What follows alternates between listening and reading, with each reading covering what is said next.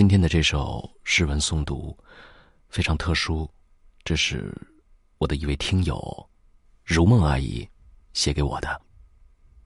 她是一位已如耄耋之年，但是非常时尚的阿姨。那就由我为大家朗读一下。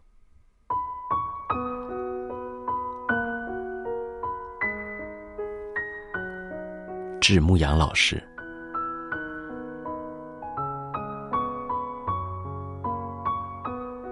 一直跟着老师的声音，多少次打动了我麻木的心。第一次听，就深深的被吸引。那浑厚的嗓音，带着磁性，像乔真，还是像孙道临？比孙道临厚实，比乔真清新。最重要的是。故事动听，仿佛瞬间身临其境。无论是诗也，还是赘婿，是医仙，还是乐园，每一段娓娓道来，无不精彩纷呈，动人心弦，又十分煽情。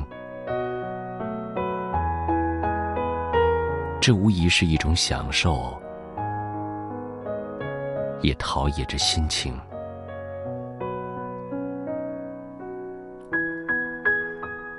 临了，我想真诚的道一句：谢谢你，牧羊老师。谢谢你，动听的声音。